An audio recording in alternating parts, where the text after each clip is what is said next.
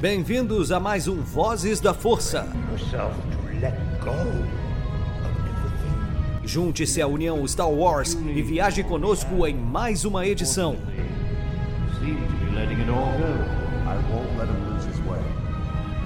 Seja também a fagulha que manterá a chama de Star Wars acesa por muitos anos.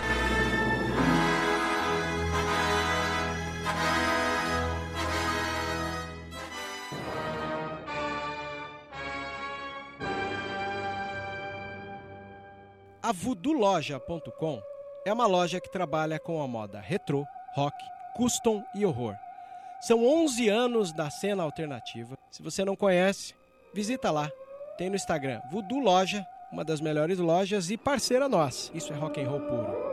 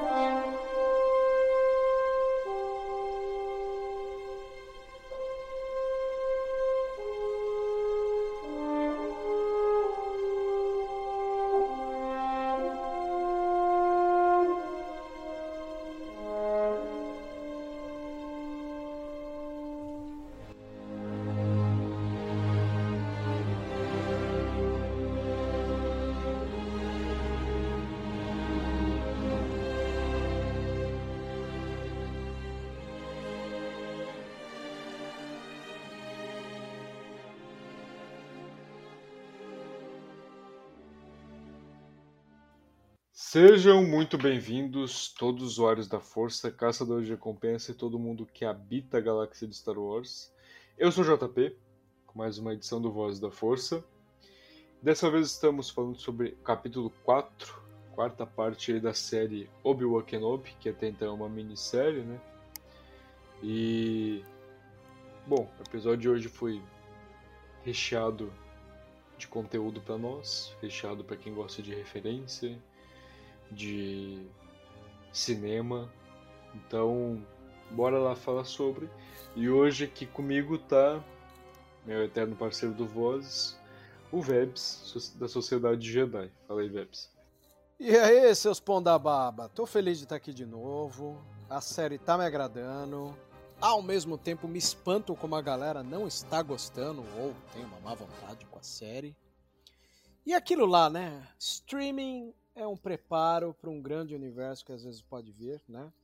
A gente sabe que as séries do Mandoverse estão aí preparando a gente para um grande universo. No caso do universo do Kenobi e do Vader, o grande universo já rolou, que é a trilogia clássica, prequel. E essas séries vieram só adocicar a nossa vida ao redor. Ao contrário do Mandoverse, que são as miudezas da série que vai culminar numa grande obra no final. Então, como a gente já teve a grande obra, que são os filmes, o que vier é lucro. Exatamente, o que vier é lucro porque já está tudo consolidado.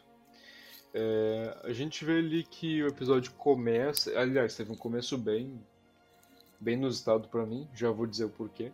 O episódio começa com o Kenobi delirando, né? Ele, ele tá numa maca ali, e ele tá sendo carregado pela Tala, e por um personagem que a gente depois descobre que ele é o Hawking e que ele é interpretado pelo Oshia Jackson Jr., que ele deve ter sido ele deve ter parecido sido familiar para algumas pessoas porque ele fez o, um dos soldados lá da base Monarca em Godzilla 2 Rei dos Monstros. E bom esse é o personagem dele na série porque muita gente achou que ele era um que ele ia ser o Kylan Voss. Inclusive eu achei. Pois é, muita gente achou. Mas ele, além de carregar uh, agora esse, esse fardo né, de ser um personagem, na vida, real, na vida real ele é filho do Ice Cube, que é um rapper e ator muito bom, diga-se de passagem. Então, Verdade, desculpa. A saga é muito bom. Verdade, descobri recentemente que ele é filho do, do Ice Cube. Inclusive, ele é bem fã de Star Wars, esse ator. Fui ver o Twitter dele, ele twitta bastante sobre Star Wars e Pokémon. É... A gente vê ali que eles estão em, em Jabin, que foi mencionado no episódio passado pela, pela Tala, planeta famoso no Legends. É... E colocam o Obi-Wan famoso fraldão no tanque de Bacta. Ele começa a ter uns, ele começa a ter uns flashes ali e tal, do episódio passado, lutando com o Vader, ouvindo a voz dele. E aí que foi inusitado para mim o começo do episódio. Ele acorda. Ele acorda ali, num, enquanto ele tá agonizando dentro do tanque, e simplesmente a, a Tala se assusta, né? Fala pra ele ficar, ele tá machucado, e ele diz que não, e, e pergunta onde que tá a Leia. E eu achei bem curioso porque muita gente apostou que esse episódio ia ser mais é, parado, porque ele estava ferido, ele terminou o episódio passado ferido, aí acabou sendo queimado, não eram ferimentos é, superficiais, ele foi queimado ali, então muita gente achou que esse é um episódio mais parado, porque a gente usou como base a fórmula lá de Book of Boba, que quando Boba acabou se machucando e foi levado pro tanque de Bacta, foi os episódios que teve os flashbacks. Então a gente pensou, pô, esse episódio vai ter flashback, esse episódio é, vai provavelmente ter alguma coisa do Qui-Gon, de Clone Wars, não sei. Mas não, segui um caminho totalmente diferente e é uma coisa que eu gosto porque The Mandalorian era assim, me fazia meter muito The Mandalorian. Eu gostei desse início, mas tipo, dele, tipo, em vez de ficar lá parado no tanque, ele fica tipo, opa, pera aí um pouquinho, eu tenho que lá salvar ela. Pois é. Eu vou te falar, engasgando aqui, que embora é, essa, esse capítulo. Porque, assim, ao contrário das outras séries, que era Aventurinha da Semana, Kenobi ainda estava me soando como um grande filme cortado, né? Então, esse seria o meio do filme. Então, é normal que a, a ação baixe um pouco, né? É o meio do filme. Todo, todo meio de filme de Star Wars dá uma acalmada, né? Menos o episódio 9, porque o episódio 9 o JJ achou que engatar a quinta marcha e não reduzir ia fazer a gente gostar. E de fato, durante a projeção a gente embarcou, foi igual na ficar numa montanha russa que não, não para nunca, né? A gente só vai notar, às vezes, o problema depois que sai dela. Mas esse ele foi um, um momento de descanso ali. E, e acho que é, é, um episódio que eu menos gostei. Ah, os recursos que eles utilizaram nesse capítulo foi correr muito, eles rusharam o começo e o final, assim, é, de maneira que eu senti. Até porque quando eu vi que tinha 38 minutos, foi o episódio mais curto que tem. Inclusive gerou um meme muito geni genial, que é uma, um recorte do, do Obi-Wan no episódio 3, quando fala pro, Obi, pro R2 que é para subir, não para descer o elevador, lembra?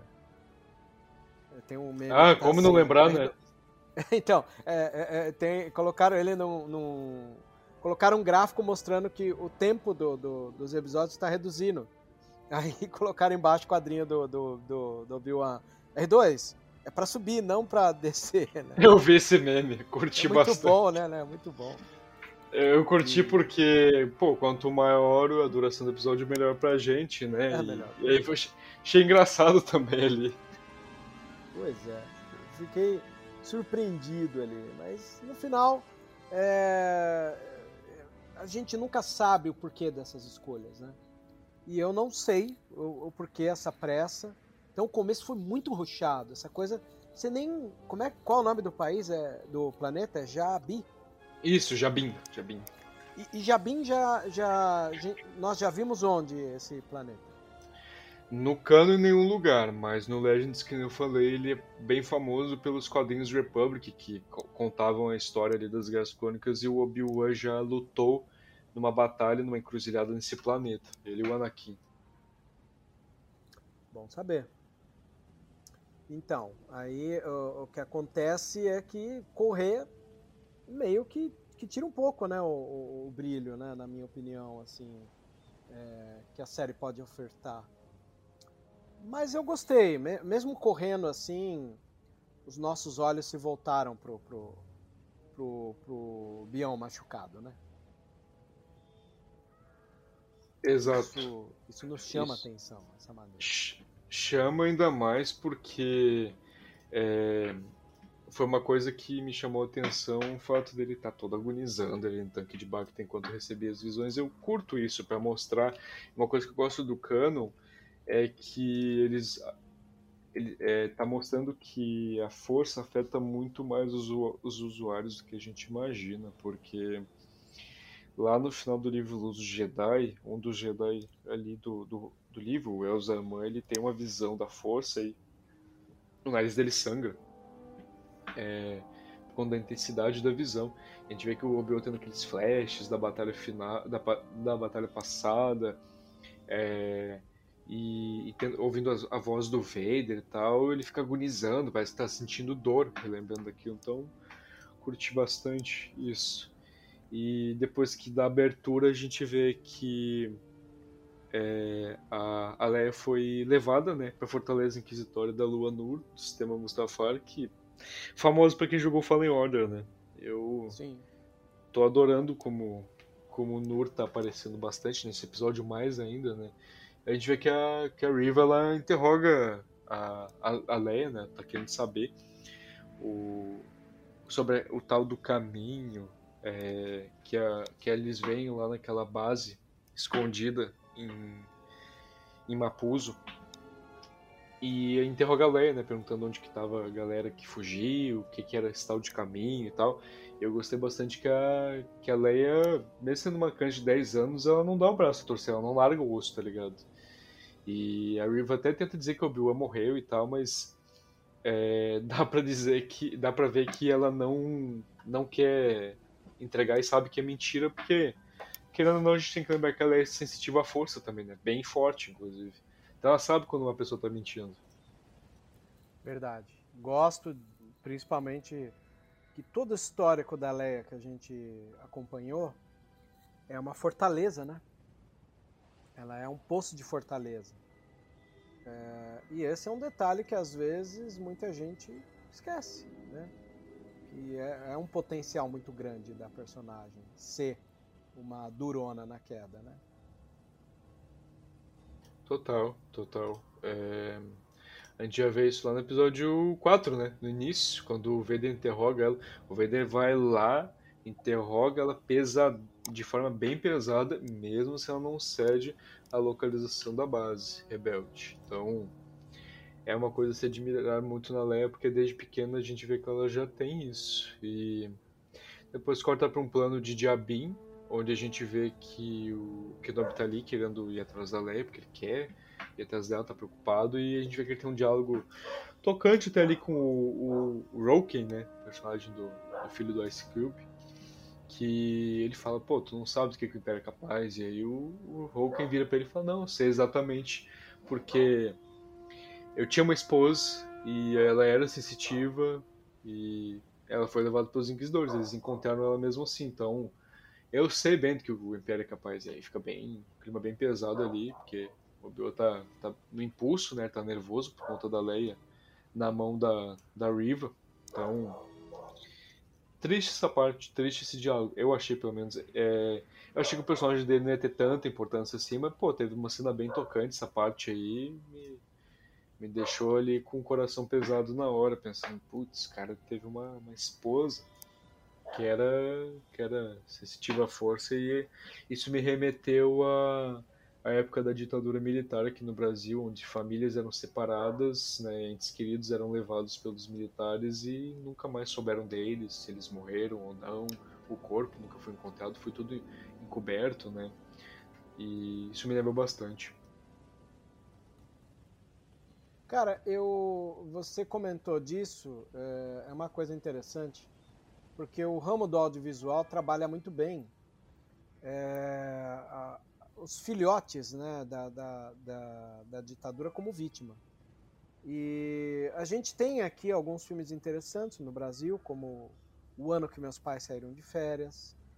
Na Argentina tem um filme que chama Kamchatka, que é, ele tem esse nome porque ele é baseado no jogo War, né? E é sobre uma família que tem que ficar mudando de endereço porque ela enfrenta problemas com, com a perseguição né, militar. E uh, toda essa realidade do, do, da série do Kenobi é um pouco né, do, do, da ditadura implementada e todos que são é, sobreviventes da Era da República são perseguidos. Porque no final aquela coisa, não é só o Jedi e os amigos do Jedi que são perseguidos, são aqueles que acreditavam numa forma de república, né? Infelizmente. Infelizmente. Inclusive eu tenho uma indicação muito boa para quem quiser ir saber sobre a época da ditadura militar e como que foi, né? Tem um livro que foi escrito pelo é, Paulo Evaristo Arnins, que ele é um ele é, era um jornalista, né, que se chama Brasil Nunca Mais, é um dos melhores livros que eu já li. E ele fala sobre a época da ditadura, ele é um apanhado de vários jornalistas, vários, várias impren ali da imprensa que foram censurados na época, e aí ele juntou todos esses relatos aí e, e lançou em formato de livro, e é bem triste ali, tem relatos, por, tem relato, por exemplo, de uma mãe que perdeu o filho e até hoje ela não sabe o que aconteceu com ele, nunca foi dito. Recomendo... Pois é, JP. Já que você citou um livro nacional, vou citar mais dois, assim, que é interessante, que é o Feliz Ano Velho, do Marcelo Rubens Paiva, que todo mundo gosta. E agora tem um tratado de livros grossos, assim, cheios, que é do Hélio Gaspari, que chama Ditadura Derrotada, Ditadura Cansada. São quatro ou cinco volumes. Hélio Gaspari é um dos pesquisadores da, da, da ditadura no Brasil. Também é muito bom pesquisar por esses, esses nomes. Mas toca o barco aí, vamos lá. Muito bom mencionar sempre, ressaltar nossos autores nacionais. É, logo depois nós temos é, a Tala e o Obi-Wan decidindo ir resgatar a Leia em Nur, né? E em paralelo a isso tem mais um interrogatório ali da Riva em cima da Leia, muito legal porque todo todo interrogatório dela fracassa, né? Todos os momentos porque ela pensa, pô, ela é uma criança, cara, nossa, mas vai ser muito fácil isso aqui, vai ser como tirar doce de criança. E a gente vê que não é assim, tem uma hora que é, a Riva tenta interrogar mais ela sobre o caminho, ela pega um pedaço daquela parede que tava lá no, no esconderijo que contém o símbolo da Ordem Jedi, joga aqui na mesa e fala, tu sabe sobre isso aqui? Ela fala, não, não sei de nada, querido. Então, é engraçado que é uma criança de 10 anos, sabe? É uma mini adulta, uhum. como a gente fala. É, uma parte, inclusive, que eu gostei bastante que temos depois é o plano ali do início de Nur, né, da, ocupa, da ocupação imperial ali na, na parte mais acessível da fortaleza, a Atala como oficial, né, no disfarce dela, ela tenta entrar, o chefe de segurança tenta barrar ela, né, e ela intimida ele, né? Ela fala, eu sou uma oficial classe C, eu sou, uma, eu sou superior a você, você deveria me tratar como senhora, né? E o cara fica todo desconfortável, né? Porque antes ele tenta crescer pra cima dela, tipo, por que, que tu tá aqui? Teu planeta não é aqui, teu setor não é aqui. E ela fica falando, eu sou, eu sou superior a você, então você deveria me tratar como senhora. O cara fica todo desconcertado, falando, não, desculpe, senhora, desculpe. E ela fala, sabe por que eu perdi tempo contigo? Eu achei muito bom porque mostra que a Tala, ela consegue, ó, desempenhar muito bem o papel dela, porque ela é um amor de pessoa, mas ela consegue colocar uma máscara de, de imperial fria e, e implacável. Gostei bastante dessa parte aí. É, ela entra depois ali no sistema, né, dos computadores ali do, da fortaleza e ajuda o Kenobi a se infiltrar. Nesse momento eu adorei, cara, porque aparece o Kenobi entrando na fortaleza por baixo, ele tá mergulhando ali. E foi muito, foi um momento referência ao episódio 1, né, Ameaça Fantasma sim, lá, sim. que ele e o Qui-Gon estão indo para a cidade escondida dos Gungan junto com o Jar Jar, e também foi uma referência a Fallen Order, lá no final que a gente tem que invadir Núria, a gente vai por baixo também com Cal, né? A gente tem que mergulhar por baixo, porque por cima não tem como. E é, eu, eu gostei bastante disso. Inclusive tem uma, uma para quem é para quem é curioso de plantão aí, que, para quem fica observando os easter eggs nos episódios, nós temos um easter egg aí de um planador Blue Vive, que é um, uma espécie de tubarão, assim, peixe azul, que ele aparece em Fallen Order ali, quando a gente está nadando com Cal, e apareceu ali num, num plano sequência ali quando o Obi-Wan tá nadando no pra Fortaleza. Apareceu ali em destaque esse, esse peixe aí que apareceu em Fallen Order, achei legal. É... E depois tem, pra mim, uma das melhores cenas do episódio, que é a Riva tentando extrair informação da mente da Leia. Igual, por exemplo, o Kylo te, tenta fazer com a Rey, né, em Despertar da Força, que ele faz com o Paul também. E acaba que, por a Leia ser uma sensitiva, é difícil, né, de extrair algo da mente dela. E eu acho muito legal que elas estão ali se encarando enquanto a Riva tenta pegar a informação e a Leia vira pra ela e fala: É pra ver quem pisca primeiro? Ah, cara, eu, eu rachei o bico nessa hora. Isso, né, cara? Eu rachei o bico nessa hora. Eu acho legal porque, assim, é... a, a Leia, como ela, ela foi demonstrado para nós que ela vive um universo de microaventuras infantis, igual a gente criava as nossas aventuras quando a gente brincava, ela, ela criou um universo de fuga, né? Embora ela tenha noção da realidade que ela tá, mas é um universo de fuga que me remete às vezes ali a vida é bela, essa coisa que a criança às vezes se auto-sabota para não, não, não ter um choque de realidade. Né? Então essa coisa tipo, ah, para ver quem é que segura e não pisca é genial. Foi uma baita ideia do roteirista e para mim calhou assim, sabe? Caiu que nem uma luva isso. É, é bonito, é uma, é uma, cena bonita. E me espanta imaginar que tem gente que se irritou com isso. Assim. Ah, olha, não, a que ponto chegamos, né? A pessoa reclama. Aliás, o problema é. Assim, se reclamasse da Leia, da personagem, até é ok, eu diria, porque se fosse uma crítica construtiva é ok, mas. Atacar a atriz, sabe? Uma atriz mirim de 10 anos. Ela recém fez 10 anos, inclusive, fez semana passada 10 anos. Então, atacar uma Tesmirim, ai, cara, ó. Tu que faz isso, se tu estiver ouvindo, olha, tu tem muito tempo livre, sério, cara. Acha algo que fazer, vai aproveitar a vida, não sei. Isso aí pra mim Eu é... vou além. Se você que tá ouvindo o podcast fizer isso, vai embora. Você não é No pior que não é mesmo. Né? E...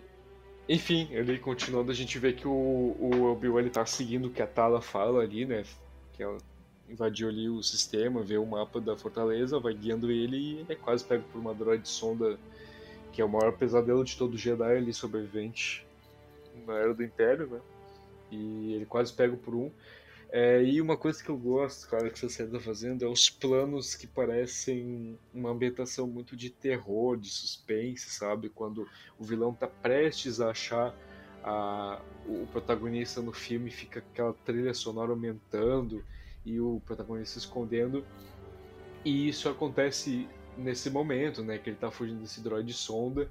E quando ele vai por trás do droid ali para se pra fugir numa sala, o droid vai atrás dele, começa a aumentar a trilha e aí ele fecha a porta. E aí tu fica naquela aflição de meu Deus, se se esse droid vê ele ferrou porque reconhece na hora e já aciona todo mundo e todo mundo vai para cima dele. E aí é, a gente vê que ele fica atrás da porta ali enquanto o droid tá ali na, do outro lado. E nossa, eu, eu, adoro isso porque Star Wars sempre foi um, um, Uma das formas do sucesso do Star Wars sempre foi juntar vários gêneros dentro de um só universo, né? Tem, tem magia antiga ao mesmo tempo que tem um, naves e futuro realista, né? Então sempre foi uma fórmula de muito sucesso por conta disso, de misturar vários gêneros num lugar só. E aí a gente vê aí que é, também mistura terror em alguns momentos e, e, suspense, sabe? Eu senti isso um pouco ali, por exemplo, com a luta do Vader do Obi-Wan, do Vader caçando o Obi-Wan como se fosse uma presa lá na, naquela pedreira em, em Mapuzo. E agora achei parecido também. Eu, eu gosto desse tipo de, de, de inserção de outras influências do cinema. Eu gosto bastante. Acho que boa parte dos diretores que tem uma série de TV em mãos, ele aceita o desafio de, de poder mostrar é, que ele também consegue tomar conta de outros gêneros numa série de TV. Um exemplo disso é o Eric Kripke, né, que era do Supernatural e hoje está com The Boys. Meu Deus, em cinco temporadas que o Kripke tomou conta, eu tenho certeza absoluta que ele tirou o máximo proveito ali é, da série. né? É, criando vários tipos de ambiência é, em gêneros de filme, né? Então não tem como não gostar disso. Né? É, Para nós é um deleite, nós que curtimos aí a, a, a arte é, do cinema quando ela está é, emprestada com a série de TV. Inclusive vale lembrar aqui que eu acredito que seja o futuro, né, da, de boa parte das obras está nas mãos do, da, das séries de streaming de TV. Então me agradou bastante também é, como a Deborah Show tem passeado nos gêneros quando a gente está assistindo essa série. Tu, tu mencionou agora Deborah Show, olha, só tenho elogios para essa mulher, não é? Ela foi minha diretora perfeita de The Mandalorian, coloquei fé em Kenobi porque ela tá na direção, porque ela tem um estilo de direção uma visão diferente de todos ali que eu gosto muito. E ela tá colocando em prática agora em Kenobi que é o uso da imagem, né? A, a gente vê aqui a Deborah Show nos episódios que ela tinha em The Mandalorian também, agora em Kenobi, ela usa muito do subliminar, em vez de usar do, do explícito, porque, por exemplo, tem o Nolan, né, que tu não gosta dele, né, que, que é um... Porque é, é, porque ele é um diretor muito didático, né, ele faz os personagens explicarem o que ele quer que eles, que eles entendam, né, tipo, ele não dá a, a opção de tu interpretar da forma que tu quer, que é uma dos grandes, um dos grandes méritos de, de cinema, né, da mídia audiovisual. E ele, por exemplo, fazendo o Batman explicar o que ele quer que as pessoas pensem dele, né? E, e aí a Deborah Show é o contrário, ela trabalha muito com o, o, o relativismo, o, o, duplo sentido, né, sabe? Por exemplo, tem aquela cena lá que o Obi-Wan fala que toda vez que ele olha pra Leia, ele vê o rosto da mãe dela ao mesmo tempo que funciona para a historinha que ele está contando ali para os troopers, também funciona para a realidade de que ele vê a Padmé toda vez que ele olha para Leia.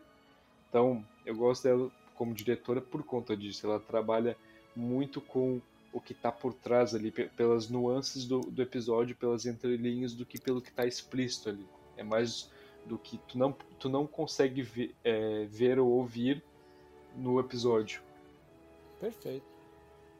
É, é uma é. bela análise, JP. Perfeito. Valeu. É, a gente vê depois que a Riva tenta usar de novo, mas tenta manipular a Leia de novo para entregar o que ela quer, porque depois antes ela tentou usar força, né, de intimidar, agora ela tenta dar uma manipulada, né, usando a lábia dela, falando que elas estão do mesmo lado, que ela é igual a ela, que ela já teve uma família, que ela já teve um droid, né, e que, que ela pega ali a Lola da, da Leia, né, e fala que já teve um droid. E mesmo assim, eu acho legal como mostram que a Leia usa a força de forma inconsciente para ver a real intenção das pessoas, né? Porque tem aquele momento lá com o primo bolsominion dela lá, né, de AKB20, no episódio lá que ele fala que ele fala que ah, que tem adotada, que eu sei de verdade e tal, e ela olha bem pra cara dele, é franca, né? Ela não fala para provocar aquilo, ela fala, não, tu, tu é assim porque tu tem medo do teu pai, então tu tem medo de falar a verdade, o que tu pensa porque, tu tem medo dele. E a gente vê que na Riva foi mais ou menos a mesma coisa também. Ela, ela não cede. Aí, ela sabe que é mentira, ela, sabe, ela sabe que o Obi-Wan não morreu, ela sabe que a Riva não tá com boas intenções. Quando a Riva diz que as pessoas que abandonaram o Obi-Wan são que ela tá caçando, que ela pode ir para casa quando, quando tudo isso terminar, a gente vê que não é não é bem assim, tá ligado? Aí a Leia até dá uma tirou uma com a cara dela falando: "Tá bom, eu falo, não falo onde eles estão, mas antes deixa eu falar com meu pai. Daí a Riva. Tá engraçado que ela fecha a mão ali com raiva, né? Tipo, pá, que, que curiazinha, cara. Daí ela fala, não, beleza, não entregou então. Espero que tu curta a dor. E ela ainda grita, né? Cara, eu não vou te entregar nada. E é legal porque a história dentro do contexto é uma guria de 10 anos, sabe? Uma garotinha de 10 anos. Olha a coragem dessa abriu, garotinha. Né? Não, pra tu ver a coragem da garotinha, sabe? Tipo, tava disposta a ser torturada, mas não ia entregar informações de pessoas que ela mal, mal conheceu ali, mas já sabia que eram pessoas boas, sabe? É, a Leia é realmente uma personagem incrível. Harry Fisher no, nos faz muita falta. Faz mesmo. E...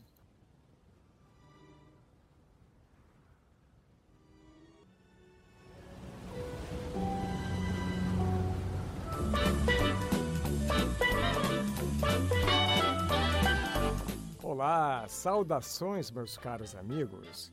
Enquanto Anakin e Ahsoka saem em missão, juntem-se a mim para tomar um drink e ouvir mais uma edição do Vozes da Força.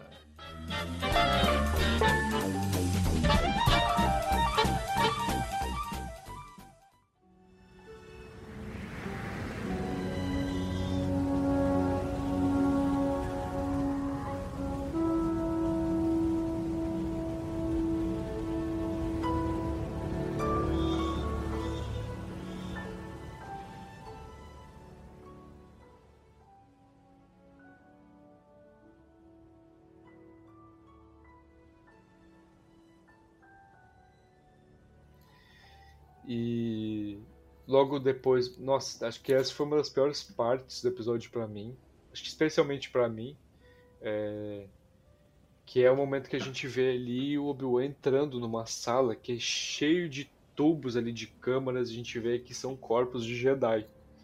Até ele fala pra Tala, né, que ela pergunta o que aconteceu, ele fala, ah, descobri isso aqui não é uma fortaleza, isso aqui é uma tumba. E aí ele vê ali todos os corpos dos, dos Jedi que eles já que eles já mataram e já trouxeram para ali. É, no primeiro plano ali que a gente vê as fileiras, a gente olha, olha se a gente olha para direita ali, tem uma tem um Jedi que é da raça Ongre, que é uma raça bem feia, parece um, um, um povo. É, que a gente tem dois Jedi que são dessa raça, que é o, o Pablo Dil, que o nome dele foi dado em homenagem ao Pablo Hidalgo, e o Coleman Card, que aparece lá no, na arena de, de Geonosis, na arena Petranaik, lá no episódio 2. É, a gente não sabia, a gente tinha informações de que eles tinham sobrevivido ao DC-66, então pode ser que eles sejam um desses dois que morreu lá. É, tem um Jedi de Dread também na esquerda, que tu batendo o olho ali só na cara dele pensa, pô, é o Indo, mas não, tem Dread. É, inclusive, te, nos planos que aparecem depois, a gente vê um Jedi careca, que parece ter pele mais escura, assim, parece ter pele negra. E, e aí o pessoal começou a teorizar de que fosse o Indo. Essa teoria eu gostei, porque era uma teoria de que ele tá morto, né? Então. É verdade. Eu... Não parei pra pensar nisso. Não, eu, eu gostei. Diga. O Indo é o novo Mephisto. o Indo é o novo Mephisto. Não, porque a quantidade de, de, de gente que acha que ele tá vivo Inclusive, um abraço pro Assir, que teima até hoje que ele tá vivo, mas Assir, isso aqui não é Marvel, isso aqui não é DC, as pessoas não voltam porque quer, não abre o multiverso e a pessoa volta, não é assim que funciona Star Wars. é, mas acho, é, acho... Eu acho legal, o Assir tem um, um, carinho imenso, né, pelo personagem do, do Mace Windu. E, e acho legal ele ter essa esperança, né, de que o Windu merecia uma, uma chance maior. Né? Sim, sim. É, ah, sim, sim, debatemos inclusive por, por horas sobre, sobre o Windows, né? E até que ele viu que realmente não não há espaço para ele voltar, mas ainda assim ele queria muito. E é, tem uma hora ali que o Kenobi, o plano foca, né, no Kenobi olhando para um Jedi específico, que a gente vê que não é ninguém mais, ninguém menos que o Terra Sinubi, né, que para quem não sabe aí, Dózinho, né, cara? Bah, que dó, nossa, doeu o coração. Pra quem não sabe, o Terra Sinuba, aquele, aquele Jedi que apareceu ali, ele é um. Ele é um mestre Jedi que ele ajudou a Soka em Clone Wars a pegar a ladra que roubou o sabre de luz dela. Tem um arco lá que a Soka perde o sabre de luz dela, um, um ladrãozinho Araki rouba e ela perde. E o Anakin é, aconselha ela pedir ajuda dele porque simplesmente ele é um ele era um especialista no submundo tipo assim quando tu vê ele pela primeira vez em Clone Wars ele só parece um senhorzinho gentil ele anda de bengala tudo mais é bem simpático mas ele era o cara que assim ó tava no meio da galera braba que fumava que cheirava lá na, nas baladas de Coruscant ele era o cara que tava ali no meio investigando sabe? Aquela galera que vivia nesses inferninhos da vida tipo James Gunn. Então é, ele ele era esse tipo de Jedi, sabe? Que se infiltrava nesse tipo de, de inferninho, assim, em Coruscant e em outros planetas. E aí ele ajuda a Soka, né? E achei bem triste porque, né, a gente não sabia o que tinha acontecido com ele. É ainda mais triste porque a, a gente que é brasileiro tem um carinho enorme por ele, porque para quem viu dublado esse arco de Clone Wars, ele foi dublado por ninguém mais ninguém menos que o lendário Orlando Drummond, né, que nos deixou recentemente. Então, bem triste, né, porque tivemos aí É um personagem dublado pelo lendário nosso eterno Scooby-Doo Star Wars e o personagem morreu. Tem um Youngling também ali, morto, bem triste também. É, ele tá até com uma cara de pavor, ali pelo que o Obi-Wan vê. E depois a gente vê que a Tala distrai a Riva, tira ela do, do interrogatório que ela tava com a Leia, né? Que ela leva ela pra uma sala. Inclusive, muita gente achou que essa sala era a mesma que o, a Siri lá de Fallen Order foi torturada, lembra? Que é uma sala bem parecida Sim, sim. com essa. É bem parecida mesmo. No mesmo É. lugar, inclusive. Né?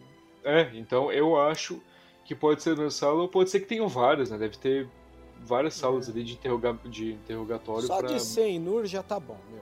É, já tô feliz exato. assim, da gente ver em live action. Meu.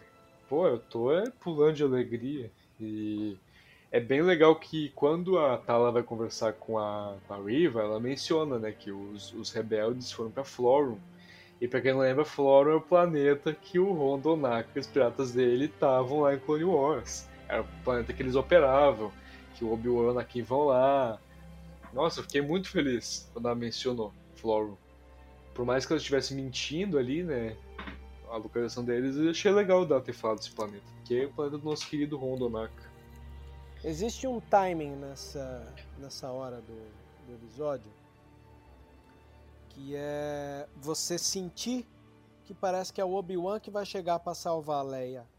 E no final quem salva a Leia é a, a, a Tala, né? Quando ela distrai a Inquisidora. Isso é um brilhantismo de roteiro também que as pessoas erroneamente às vezes esquecem de elogiar. Então vale a pena pensar nisso que foi um planejamento do roteiro. Totalmente.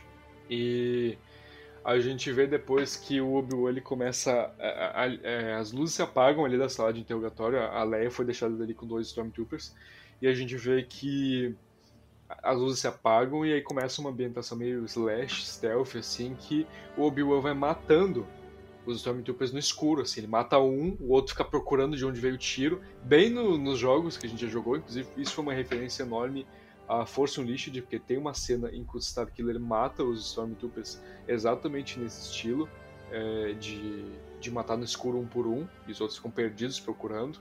Então foi uma referência enorme a, a Force Unleashed, e é, eu fiquei bem feliz com isso, que ao mesmo tempo que é uma referência a um jogo, também é uma referência a, mais uma vez, o que eu falei de estilo de é, meio que filme de terror, né? O assassino vai matando um por um no escuro, ninguém sabe de onde vem. Eu fico muito feliz com esse tipo de, de influência do, do cinema Star Wars. Mais uma vez, né? é, lembrando do que o Web sempre fala que o fã de Star Wars não quer entender de cinema, né? Só que deveria. É, quando você está consumindo uma obra audiovisual, é, o mínimo que se espera é que se você está gostando como funciona a mecânica de audiovisual, a chance de você entender algumas coisas que a imagem fala e o texto não fala, as chances são maiores. né? E aí cabe ah, ao, ao espectador procurar ler. É nessas horas que uma leitura sobre roteiro é, daria mais certeza para as pessoas do que, que é o roteiro do que achar que entende que é roteiro. né? É igual o do carinha lá que tu falou que foi conversar porque o cara tava reclamando da Kathleen Kennedy, que ela estragou Star Wars, e aí tu perguntou, tá bom, mas tu sabe o que é uma produtora executiva? E aí tu falou que o cara começou a falar ali o que ele achava e só falou coisa errada. É, nitidamente o cara não. Até é engraçado que você comentou isso. Hoje um cara me, me, me chamou pra falar assim: pô, achei que você dá uma aula pro cara, assim. Aí eu comentei: olha, geralmente a aula eu recebo, é meu ganha-pão aula, né? Agora, pra explicar pra alguém que nitidamente tá usando mau caratismo, né, pra, pra fingir que não tá entendendo e tal, cara, é, é jogar pérolas aos porcos isso, né? Uma frase que eu ouço muito tu fa- uma frase que eu ouço muito tu falar. É, é que ela faz muito sentido para a atual conjuntura.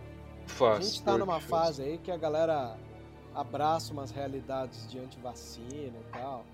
Então, realmente, a, a sensação que eu posso sentir de, de estar jogando pérolas aos porcos é, é constante, né? As pessoas não estão muito afim de aprender, elas estão afim de, de, de duvidar e tal. E, e é uma era de dissolução da- das autoridades, né?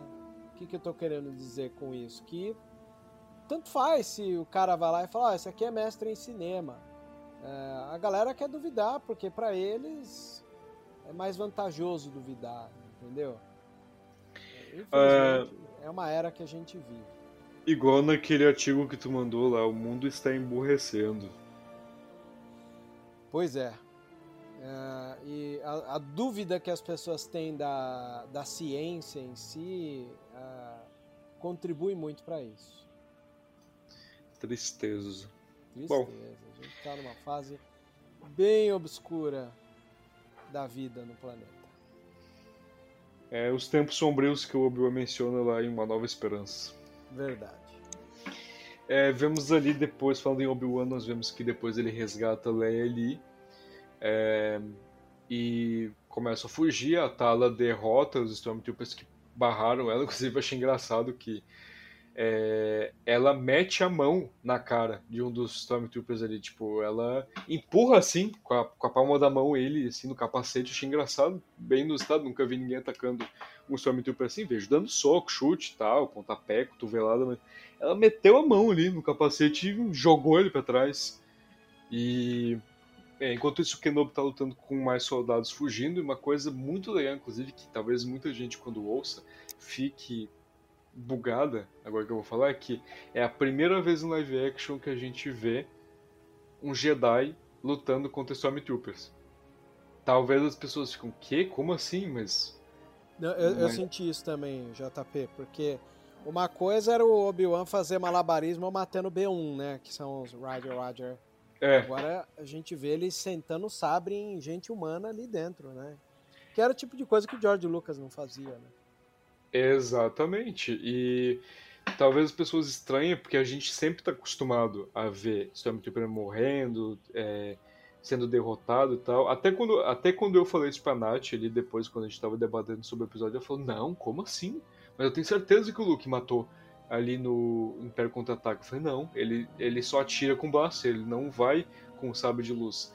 As pessoas têm essa impressão, talvez, de que é, Stormtroopers já morreram por sabres de luz na tela, porque é, é normal o Stormtrooper morrer e acabaram criando uma memória falsa. Mas não, a gente só vê Stormtrooper sendo morto por tiro e por coisas do tipo. A gente não vê por sabre de luz né, em nenhum lugar. É a primeira vez. A gente só vê em jogos, né, nos jogos e nos quadrinhos. E talvez isso tenha feito as pessoas criarem uma memória de que, tipo, ah, é óbvio que Stormtrooper já morreu pra, pra sabre de luz nos filmes, mas não. Então, é, isso foi uma coisa bem legal. Concordo plenamente. E, enfim, é, a gente vê ali que o Obi-Wan tá derrotando os, os Stormtroopers, né? E aí é, é muito legal nessa hora que a Riva vai com o batalhão pra, pra onde ele tá, né? Porque foi alertado que, que um Jedi tá lá na, na, na fortaleza e começa a soar o alarme. E é muito legal que na, na- no batalhão que ela leva, o, tem um Purg Trooper ali, um novo tipo de Purg Trooper. Pra quem não lembra, os Purg Troopers a gente vê, eles foram recanonizados ali em Fallen Order e eles são Purg Troopers treinados especificamente para ajudar os Inquisidores a caçarem os Jedi. E a gente vê eles ali em Fallen Order e a gente viu ainda mais agora ali em Kenobi. Tem uns ali, um junto com a Riva, gostei bastante, a armadura deles está bem bonita. Talvez o Vebs tenha mais propriedade para falar, porque, né, ele quem é o, o cosplayer aí de, Não, tá bonito pra caramba, cara. É. Óbvio que assim, ao contrário do game, a gente viu um Purge Trooper com arma, não viu ele com os. Aqueles Vibroblade, não sei, que eram os bastões de, de energia lá, né? Isso, exatamente.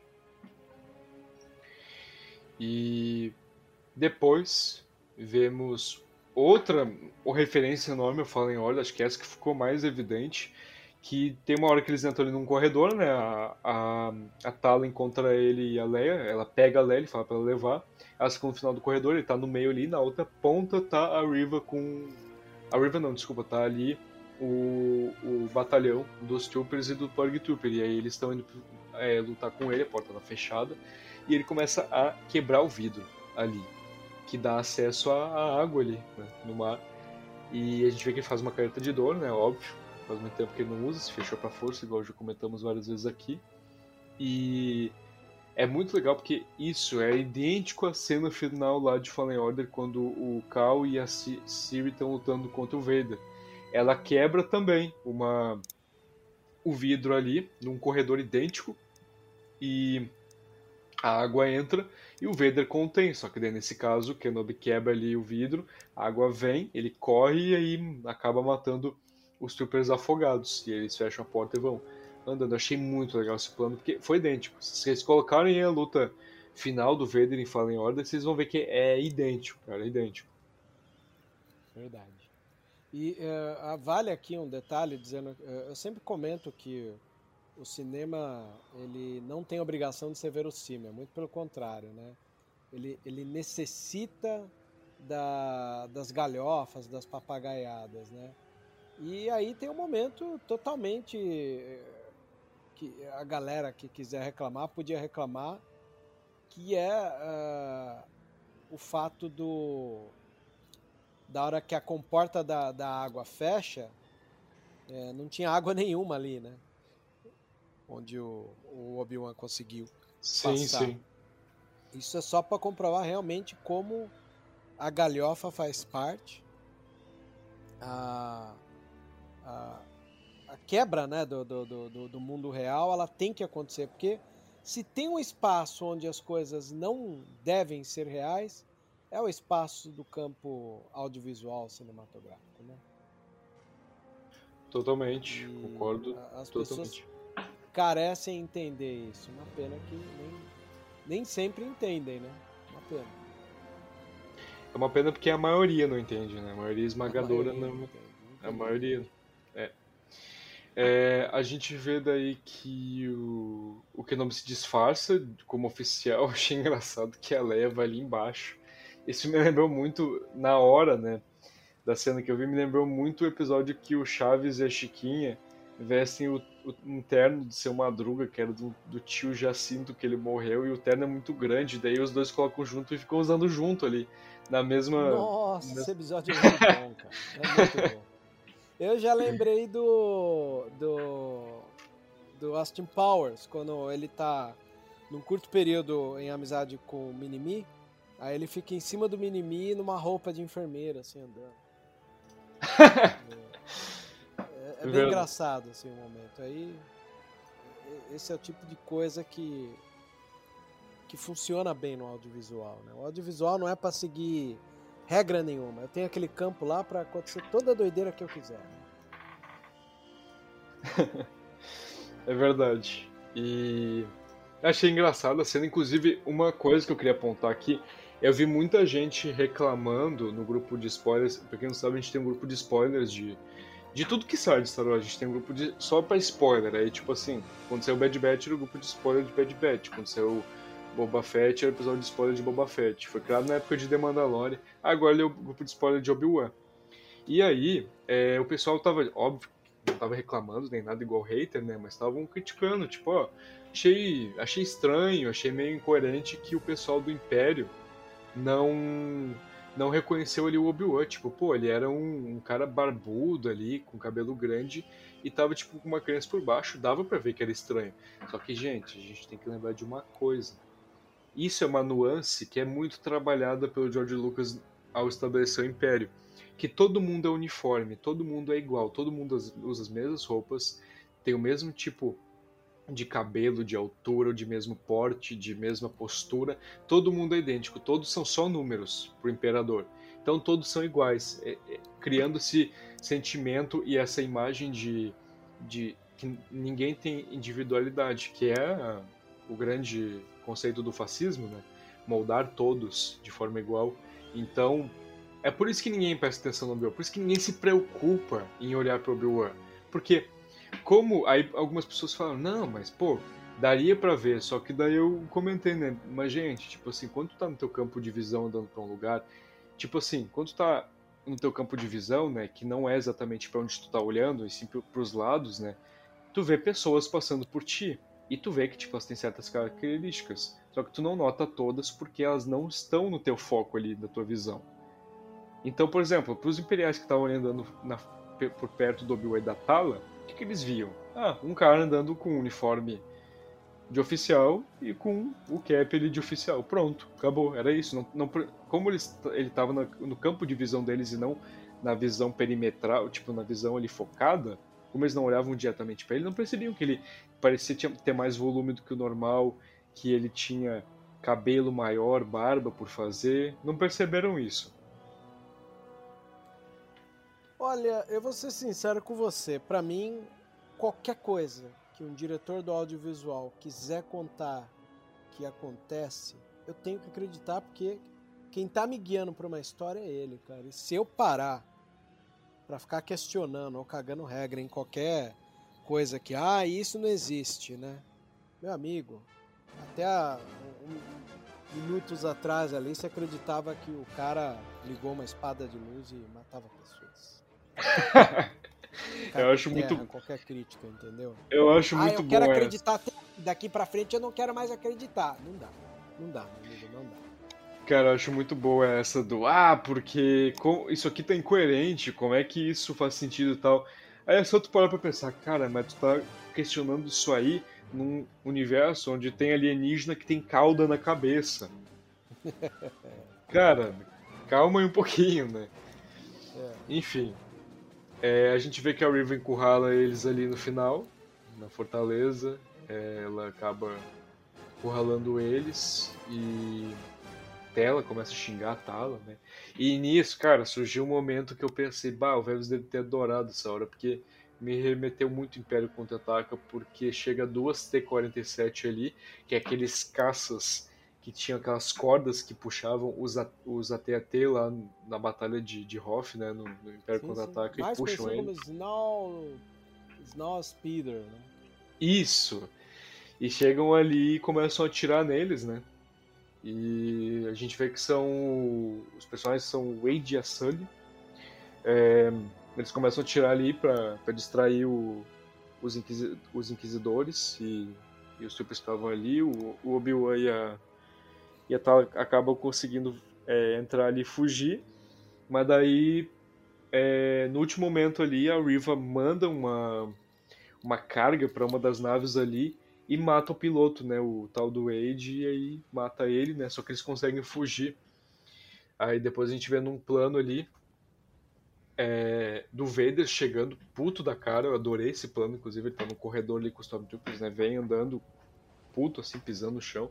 A gente vê que ele já chega enforcando a River, dizendo que ele avisou do que, que o fracasso era capaz de fazer, é, do que, que aconteceria se ela fracassasse. Aí, aí ela fala que implantou um rastreador na nave e diz que subestimou ela. E até o quinto irmão fala, ah, mas. É, mas Lord, mas Lord né? É, exato. E, e ela fala, ah, Kenobi é tudo que importa. A gente vê que na hora o Vader vira pra ela e fala, não pode haver falha. A gente vê que ele se altera quando o lance é o Obi-Wan, porque o Vader sempre é tão estoico e impassivo, né? Ele sempre parece tão frio, tão... Até quando ele está com raiva, ele parece calmo, né? Ali na trilogia clássica, quando ele é, sufocava Sim. os oficiais e Moffs. Até quando ele enfoca, enforca o, o Krennic lá em Rogue One, ele parece muito calmo. Então, é... quando menciona o Obi-Wan, a parada é diferente, né? Ele já, já toca na ferida. Ele Sim. fica puto, vai pra cima da não pode ter falhas. Eu gostei desse plano, sabe? Porque o pessoal tava falando, eu vi algumas pessoas criticando também, falando, ah, porque o Vader tá tá muito bonzinho, porque ele falou que, é, que ele subestimou ela e tal. Mas, gente, que nem eu falei, esse é o VD dos quadrinhos, o cara que faz jogo de poder, o cara que. Porque a pessoa tá acostumada a ver ele, tipo assim, ah, faz tal coisa, senão. E se tu fracassar, tu morre. Aí vai lá, o oficial fracassa, ele vai lá e enforca ele. Sem nem pensar. Às vezes é, precisa de, de, muito menos pro Vader enforcar e matar alguém. Só que esse, é. é ele na trilogia clássica. No, o Vader que a gente vê ali no, nos quadrinhos, nos gibis, é diferente. O Vader, ele faz o jogo de poder dele, querendo ou não, ele é o braço direito do Imperador, ele é o segundo no comando do Império. Então, ele faz o jogo de poder dele ali, ele vai manipulando o, as peças ali do tabuleiro dele, os Inquisidores, né? Então, é diferente, gente, é diferente. E agora a gente tá tendo mais esse Vader tela. É verdade. Com toda razão. É, a gente vê daí que a, a, a navezinha lá, o, o Snow Speeder, chega num cruzador maior, o, o Hawking tá lá, ele pergunta sobre outro piloto, a, a Sully fica quieta, inclusive eu achei essa, essa pilota muito parecida com a Rose e a irmã dela, a Paige. Deve Muita pessoas... gente sentiu isso, JP. Eu, pois eu, é. Eu notando aí no meu conversa com, com outras pessoas e outros grupos, a galera sentiu uma semelhança muito, muito grande mesmo. É, é um gancho se quiserem fazê-la ser a mãe delas, né? Seria legal. E eu, eu vou te gente... dizer um negócio, eu senti um problema nessa sequência, assim. Quando eu digo que o começo e o final foi ruchado, é porque eu acho que assim é... a edição deve ter sido cortada, 38 minutos de episódio, e a perda do Wade que a personagem sentiu, nós não conseguimos entrar naquela emoção.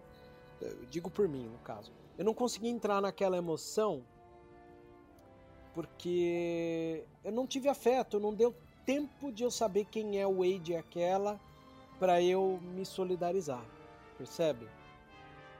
Então acho que uh, existem problemas às vezes no audiovisual que muita gente por não conhecer não faz ideia, que é quando o roteiro é prejudicado pela edição que tem que ser é, mais, como eu posso dizer, mais cortante, assim, vai tirar mais pedaço da, da, da narrativa, pode comprometer. E eu acho que aí comprometeu da gente poder se sensibilizar mais. Pô, muito legal tu falar isso, porque isso é um exemplo para quem tá ouvindo aqui que Gente, é assim que se faz uma crítica à série. Tu não precisa ir lá e falar, ah, porque é uma bosta. Tem que mandar tomar no cu essa gente que, que tá na produção de Star Wars. Tem que mandar cancelar. Não, cara, não gostou de uma cena? Critique dessa forma. Até é legal de ouvir quando é dessa forma. Pô, legal, Vebs não, não se conectou tanto com o personagem ali que morreu. Já eu senti um pouco mais, porque é, eu acho que porque eu pesquisei mais sobre, né, para fazer o, o para pesquisar mais sobre o episódio, etc, eu acabei me apegando um pouquinho mais assim, né? Mas também concordo contigo, Webs, acho que não deu tanto tempo da gente se apegar para para sentir o baque, né? Eu só fiquei tipo, putz, cara, que droga, porque isso aconteceu com muita gente na rebelião, né? Muita gente morreu e muita gente ficou sem pai, sem mãe, sem, sem filho até, né? Verdade. Mas é, e... são detalhes que é, a gente fica sem entender o, o porquê cortaram, né? Sim, total, concordo. É, acho que poderiam ter mostrado um pouco mais. Até porque para aumentar o tempo do episódio também poderiam ter usado de vantagem. É... Depois ali a gente vê num plano que, cara, eu adorei. Sério, Débora Show mais uma vez mostrando quanto ela é uma excelente diretora nesse sentido do. do. É, tô tentando encontrar a palavra certa, mas eu acho que a que mais se aproxima é o, é o subliminar, mas não é o subliminar, é o. É o que tá por trás ali da parada, que não tá escrachado ali, mas é, o que eu quero dizer é da cena do Obi-Wan e da Leia ali, que eles estão sentados juntos, né? E a Leia dá as mãos pro, pro Obi-Wan, eles ficam se encarando e dá pra ver que eles estão ao mesmo tempo felizes e tristes, né? Felizes porque conseguiram se reencontrar e tristes por conta de estar em toda aquela situação, né? E é, eu gostei muito porque a Nath falou uma coisa que eu concordei bastante que ela disse, pô, a Débora Show, ela conseguiu fazer essa cena sem ficar estranha. Porque muitas vezes quando tu vai fazer a cena de, sei lá, um adulto com uma criança no filme, às vezes uma direção um pouco mais penosa ou, ou um roteiro um pouco diferente em alguns aspectos deixa a cena um pouco estranha, né? Tipo, não parece exatamente aquilo, né? Não parece que é um amor fraternal assim. É, fica meio estranho daí. Mas ali não, ali, pô, tava Obi-Wan e Leia ali é, se encarando e tal. E eu achei muito bonito, sabe? Muito bonito mesmo, porque ela conseguiu passar a proposta de que, tipo, a Leia, ela se apegou muito no Obi-Wan e o próprio Obi-Wan se apegou muito na Leia, né? Por motivos diferentes, cada um, né? Mas principalmente por é, se gostarem muito, né? Por terem é, gostado da companhia um do outro, que é mais ou menos a fórmula de The Mandalorian, né? Foi um plano final que eu gostei bastante, sinceramente. Eu achei realmente muito bonito, me tocou, porque sempre ficavam falando, pô, mas por que, que a Leia deu o nome do filho dela em homenagem ao Obi-Wan? Ela nem conhecia ele, cara, ela só conheceu lá no episódio 4, aí a gente vê que não é bem assim, sabe? Olha tudo aí que ela vivenciou com ele quando era uma criança ainda. Aí tu vai entender o porquê que ela chama ele lá no episódio 4 e por que que ele é a última esperança. Verdade. É... É um, é um, é um, são detalhes assim que o painel se monta depois, né? E faltou aí às vezes uma humildade do povo, né? Entender que o, o painel a gente já está numa saga que tem se desenhado posteriormente e é passível de alguns erros, né? Só que eles estão se ligando onde não errar. Então, para mim, isso é muito bom.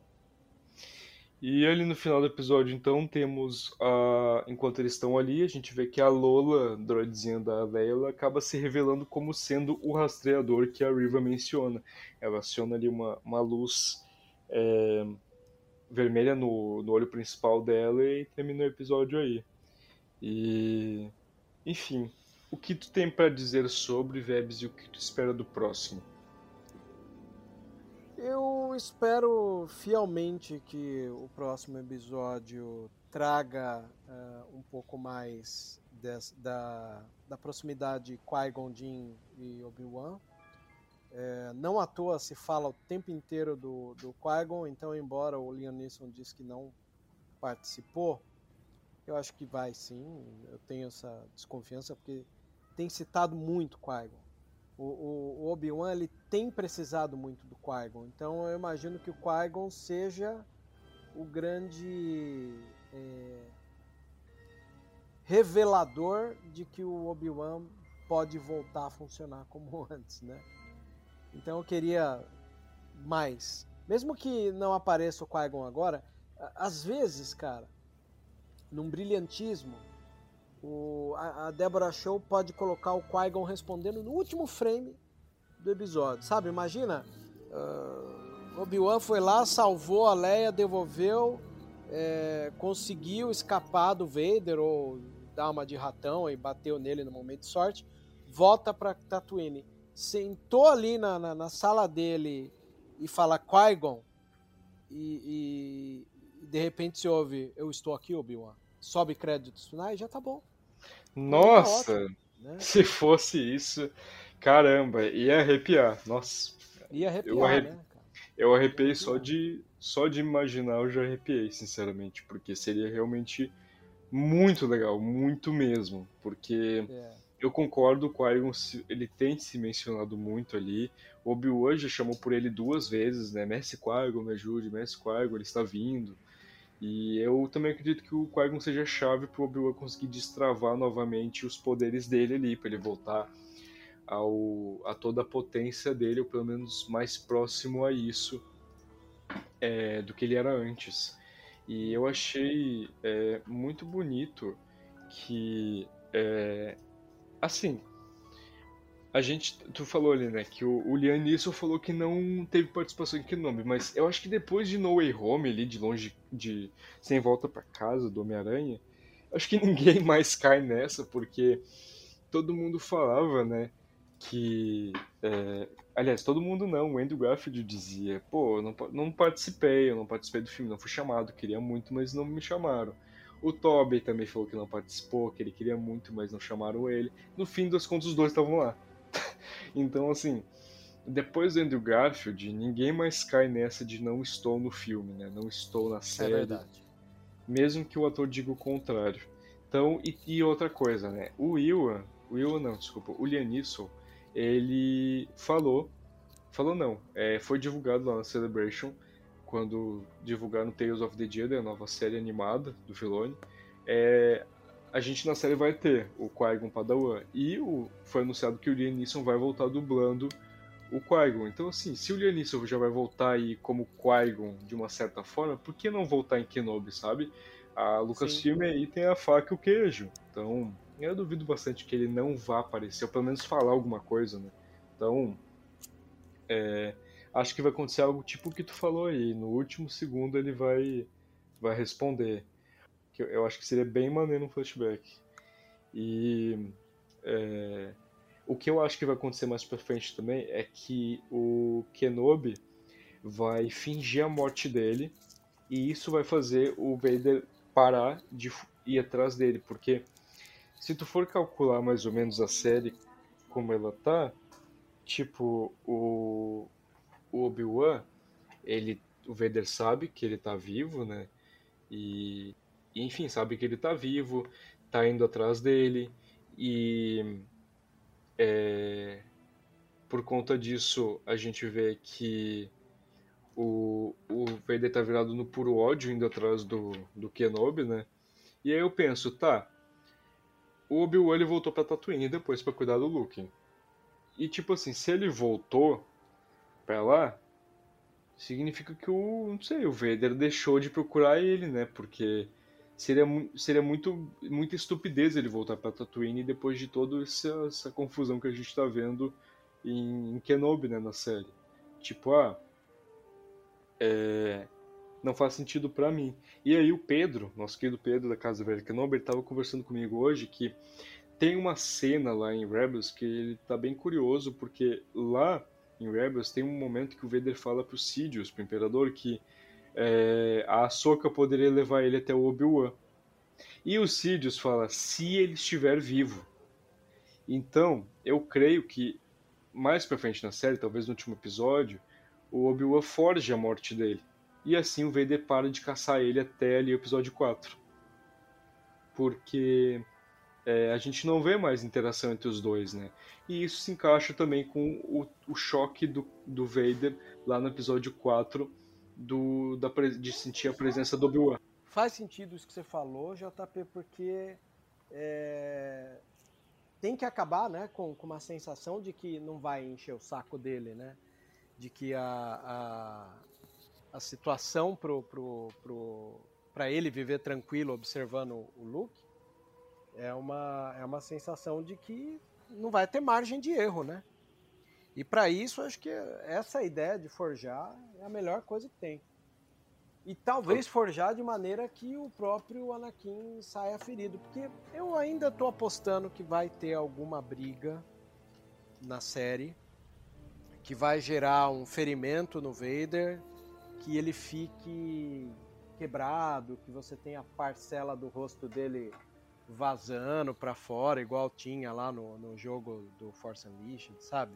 Sim. Então eu consigo imaginar que essa, essa, essa chance de ocorrer isso na série e a galera poder ver o, o, o o Hayden Christensen como Vader para consolidar a certeza que a gente tem no final do Retorno de Jedi, que ninguém engole muito bem aquela cena, é, tá aí para isso, né? Então Exato. faz todo sentido isso. Pedrão mandou bem, bem zaço nessa. É, enfim, chegamos aí ao fim e. Bom, fazendo as des- as despedidas aqui. É, Vebs, muito obrigado por é, mais uma vez estar aqui e, como sempre, muito bons apontamentos. Valeu, JP. Sempre um prazer trazer ideias. A gente está num momento complicado do mundo onde as pessoas se fecham, é, não conseguem acreditar é, em outros pontos de vista, né? Elas ficam meio que fanáticas por uma e fanáticos movidos por uma certa decepção de quebra de expectativa. Então, para isso a gente tem uma edição de Vozes da Força sobre quebra de expectativa. com o psicólogo Diogo, um amigo meu fenomenal assim. E a gente pode chamar mais vezes aí outras, outros psicólogos e psicólogas para trocar ideias sobre a quebra da expectativa e sobre a atual conjuntura do mundo, né? Isso ajuda bastante. Beleza? Belo, belo apontamento. E aqui é o J, aqui é o JP, finalizando mais um Voz da Força e que a força esteja com vocês ou This is the way. This is the way.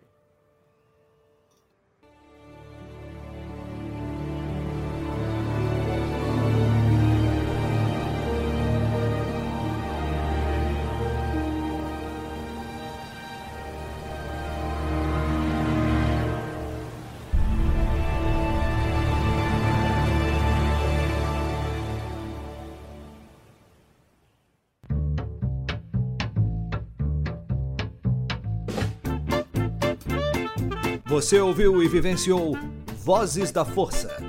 Por hoje é só. E que a força esteja com você sempre. Aqui é o comandante Paul Dameron desligando.